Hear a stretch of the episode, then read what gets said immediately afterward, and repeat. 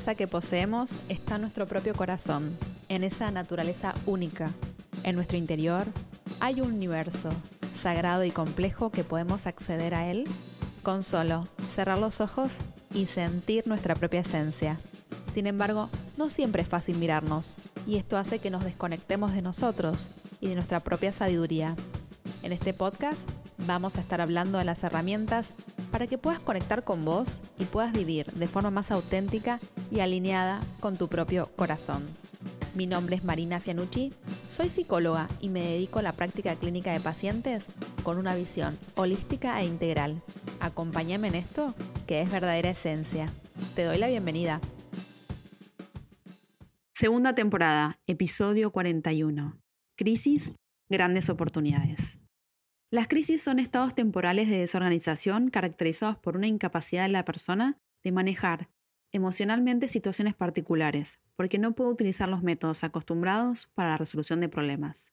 Las crisis pueden ser muy desafiantes por momentos, pero también transformarse en grandes oportunidades de crecimiento. En este episodio vamos a abordar las crisis, sus aprendizajes y cómo capitalizarlas. Si te interesa la temática, quédate escuchando, que el episodio comienza así. Te tenía que sacudir, de lo contrario, no te moverías. Atentamente, el universo. No sé si leyeron por ahí esa frase, eh, que desconozco eh, su autoría, que está en internet, esto de que a veces las circunstancias no tienen que sacudir, de lo contrario no nos moveríamos. Eh, muchos pacientes en psicoterapia me dicen, ¿no? ¿Por qué a mí? ¿Por qué me está pasando esto a mí? Y en realidad la pregunta a veces tiene que ser, ¿qué tengo que aprender yo de esta situación? Em, ¿Qué me dice esta crisis? ¿Cómo puedo capitalizar esta crisis? Y este es el estilo de afrontamiento que se necesita a nivel psicoemocional para poder salir de la crisis. Esto es lo básico. Para poder salir de una crisis hay que cultivar un estilo de afrontamiento positivo. Y si no tengo recursos, crear recursos. Y si no sé cómo crearlos, pedir ayuda. Em, a veces estamos sumidos en crisis tan pero tan grandes que no vemos la salida. Entonces lo primero que tenemos que hacer es quedarnos quietos, no hacer manotazos de ahogado, sino em, empezar a ver qué es lo urgente y empezar por lo urgente. Yo al otro día hablando con una paciente que está atravesando un momento de crisis, yo me dedico a acompañar a personas en crisis vitales, que ella me decía que, que veía todo como, veía como, un, como que estaba en el medio del mar, en un barco que se estaba hundiendo y que nunca iba a poder llegar del otro lado. Esto en las primeras sesiones, ¿no? Entonces yo le decía que lo primero que tiene que hacer es no pensar eh, cuánto me falta para llegar a la orilla, sino reparar ese barco, reparar ese bote. Si al bote le entra agua, difícilmente pueda salir de donde estoy. Entonces, cuando estamos en situaciones de crisis, lo primero es ocuparnos de las cosas cotidianas y ver lo urgente. Y a veces lo urgente es lo autoconservativo. Es alimentarme, vestirme, bañarme, salir de la cama, ir a trabajar si tengo que trabajar y, me tengo que solventar con mi trabajo. Eh, lo autoconservativo, lo básico. ¿Qué es lo que tengo que hacer hoy desde el nivel autoconservativo? Y ahora bien, em, dicen que para el ideograma chino, eh, si no es el ideograma chino y alguien me está escuchando y sabe que no es el ideograma chino y es otro ideograma y me lo quiere decir, por favor, mándenme un correo y cuéntenme. Crisis y oportunidad se escriben iguales. Este pueblo oriental milenario que, que tiene tanta sabiduría escribe crisis y oportunidad igual, porque justamente ellos consideran que las crisis pueden ser grandes oportunidades. Y desde la psicología sabemos que todas las personas tenemos la habilidad para atravesar situaciones difíciles y salir fortalecidos de las mismas. Todos tenemos la capacidad de ser resilientes, pero la resiliencia justamente se mm, desarrolla con algo externo. O sea, el universo de alguna manera, o las situaciones, ponele lo que vos quieras, nos tiene que poner en situaciones incómodas para poder avanzar. Y ahí es donde veo como una gran oportunidad de crecimiento, ¿no es cierto? Y, mm, realmente se puede salir de las crisis. Lo que pasa que a veces uno, em, desde la visión espiritual, se dice que todas las crisis nos vienen a enseñar algo, ¿no? y hay, una, hay un término que se llama noche oscura del alma. Y la noche oscura del alma habla que justamente de que es un gran periodo de desolación y de, y de mucha, mucha tristeza, ¿no? Como que, y que a veces nos sentimos solos o solas, porque nosotros tenemos que tomar las decisiones. Pero a esa noche oscura del alma siempre hay que iluminar, siempre hay que buscar faroles, siempre hay que buscar guías para que justamente nos acerquen a la orilla. Como te decía, la mejor forma de atravesar una crisis es justamente trabajar en los recursos psicoemocionales de las personas. Por lo general, las personas que están en crisis acuden más a psicoterapia, acuden más a profesionales de la salud. Hacelo. Los profesionales de salud somos los encargados eh, y de acompañar a personas en situaciones de crisis y tenemos el conocimiento para ayudarte. Obviamente, como desde misión, de misión integrativa, todo lo que hagas para sentirte bien, hacelo. Si te gusta recibir sesiones de Reiki, tomalas. Eh, reflexología, si te gusta mm, medicina china, ayurvédica, todo lo que te, te haga bien, hacelo. No dejes de hacerlo. Pero no dejes también de consultar a profesionales de la salud, de la salud mental o de la salud física. Y lo holístico, ponelo como un complemento a lo que estás haciendo. ¿Sí? Y creo que hay que ser responsables. Y si algún profesional o alguna terapeuta eh, no te gusta cómo te traten, busca a alguien donde vos te sientas afín. ¿Sí? Entonces, lo primero que tenemos que hacer para superar las crisis es desarrollar una actitud proactiva de cambio y eh, desarrollar, digamos, cambiar la visión de nosotros mismos. Primero y principal, tenemos que tener confianza en nosotros mismos y tenemos que trabajar en los estilos de afrontamientos. No ver los obstáculos como insuperables. Si a veces veo el obstáculo muy grande, empezar a, cortarlo en pedacitos e ir por lo más chiquito. Los baby steps. No ir de 0 a 100, ir de 0 a 5. Aceptar que el cambio es parte de la vida. Aceptar que las circunstancias a veces no se modifican, pero yo me tengo que modificar para aceptar esas circunstancias y movernos hacia las metas. ¿Sí? Pero el moverte hacia las metas, acuérdate que no venga de la mano del de, eh, auto boicot.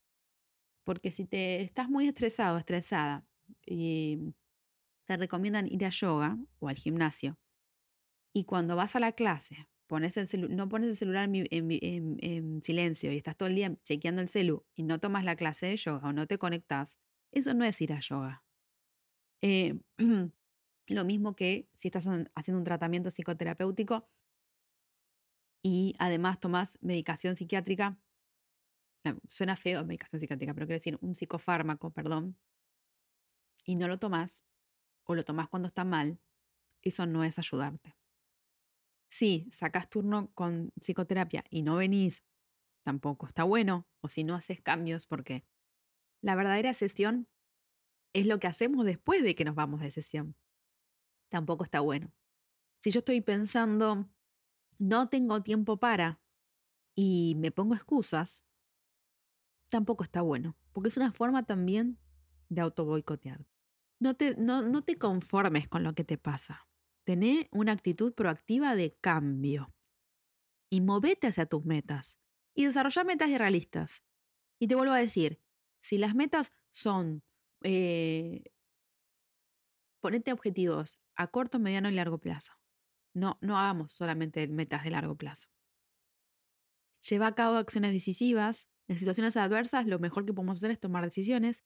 Te cuesta tomar una decisión, eh, bueno, te invito a escuchar el episodio sobre la claridad mental. Trabaja en tu claridad mental, tómate dos minutos, conectate. Si sos una persona que practica la espiritualidad o sos una persona de fe o tenés algún tipo de religión, bueno, toma la faceta espiritual como algo que pueda ayudarte mucho en acompañarte en ese proceso. Busca oportunidades para descubrirte, busca oportunidades para conocerte, porque a veces las crisis hacen que desarrollemos otro tipo de habilidades todo árbol nace de una semilla. Tener una visión positiva de vos mismo, de vos misma. No te des con un caño. Y establecer relaciones copadas, establecer relaciones que la gente te quiera ayudar, que no te tire más abajo. ¿Sí? Y filtra lo que te llega del entorno. Aprende a poner límites, límites saludables. Los tenés acá varios episodios sobre cómo poner límites. Y no te boicotees. No te des con un caño y acordate que como vos mires esa crisis, va a determinar cómo la puedas afrontar. Porque el estilo de afrontamiento, si es positivo, vamos a salir a flote. Y acepta la ayuda. Acepta la ayuda que te den. Eh, me acuerdo cuando era chica, estaba en el colegio, yo fui a un colegio católico. Em, hoy no sé si, si, si, recomendaría mi colegio, pero no importa. Pero me gustaba que mm, eh, nos daban esta fábula, ¿no? Que decía así, que una persona estaba en el medio, se estaba ahogando, estaba en el medio del océano y pedía a Dios, por favor, que le ayuden. Y primero, Dios le mandó un buque pesquero eh, y como era un buque pesquero, esta persona no se quiso subir porque era un buque pesquero, había mucho olor a pescado, bla, bla, bla. Segundo, le mandó em, un crucero y no se quiso subir porque había muchas personas y, eran, hablaban en otro idioma y no se sentía cómoda la persona. Tercero, le mandó una balsa y no se quiso subir porque era una balsa. Y finalmente la persona muere ahogada. Qué feo, ¿no? Lo que estoy diciendo. Eh, digamos que es algo, ficticio lo que estoy contando, ¿no? Entonces llega al cielo, porque esto me lo contaron, digamos, como era un colegio católico, hablaban esto del cielo, y preguntan, ¿por qué me morí? ¿Por qué no me ayudaron? Y el cielo le contestan, te mandamos un montón de ayuda. no la quisiste aceptar. A veces uno está como, como decía mi abuelita, emperrado en que las cosas, o emperrada, en que las cosas salgan de determinada manera y te ayuden de determinada forma. Y por ahí, el universo, las situaciones, te mandan otro tipo de ayuda. Bueno, tómala. Por ahí no es el abrazo que te gustaría recibir, pero es un abrazo al fin. Eh, capitaliza lo que te pasa y salí de tu enojo. El otro día una paciente que está atravesando una situación de crisis tremenda me contaba algo que me parece muy simbólico y lo quiero compartir.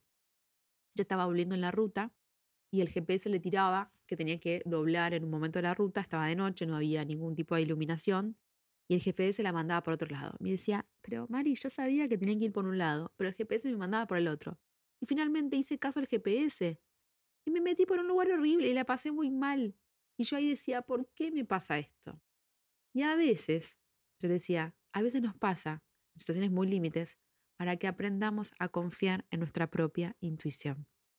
Por más que el GPS te diga que vayas por... Viste que a veces el GPS te manda, te manda por un camino, pero hay un montón de caminos. Y no siempre el camino que te manda el GPS es mejor. Y no nos tenemos que olvidar que tenemos un GPS interno, que es nuestra propia intuición y nuestro propio criterio. Las personas que son resilientes, ellos piensan que no existe una vida dura, sino que existen momentos difíciles.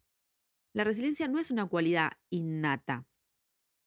Eh, si bien todos las tenemos, pero las personas las desarrollamos a lo largo de la vida. ¿Las podemos desarrollar o no? Está latente.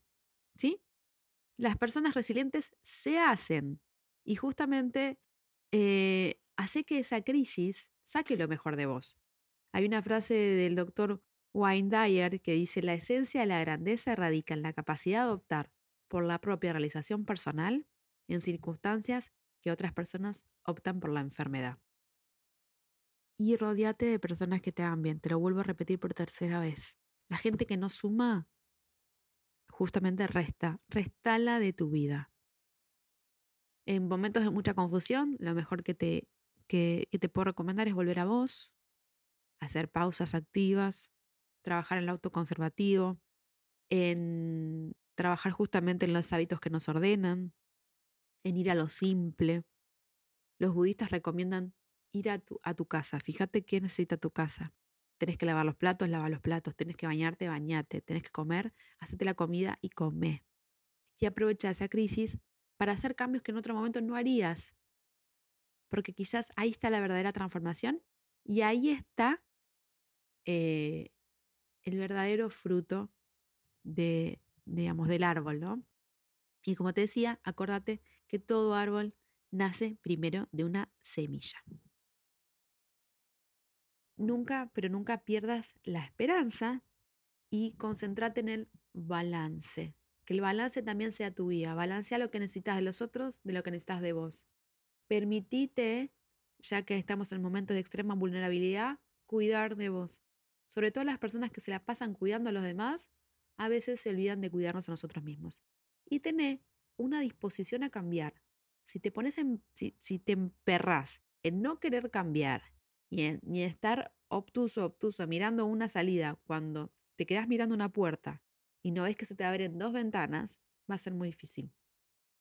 A veces lo que más nos obstaculiza en las crisis es nuestra propia mente y es nuestras propias actitudes. Trabaja en lo actitudinal. Así que, como siempre te digo, acuérdate que es un proceso. El proceso tiene un comienzo, un desarrollo y un final. No, eh, no hay mal que dure 100 años, como decía mi abuelita. Y honro tu camino, honro tu proceso y que tengas una maravillosa vida. Si te gustó esto, por favor no dejes de compartirlo con personas que lo necesiten. Y te pido, porfa, si me dejas tu calificación de 5 estrellas, no como una cuestión de ego, sino para ayudarme a que mi mensaje llegue a más personas. Que tengas una maravillosa vida.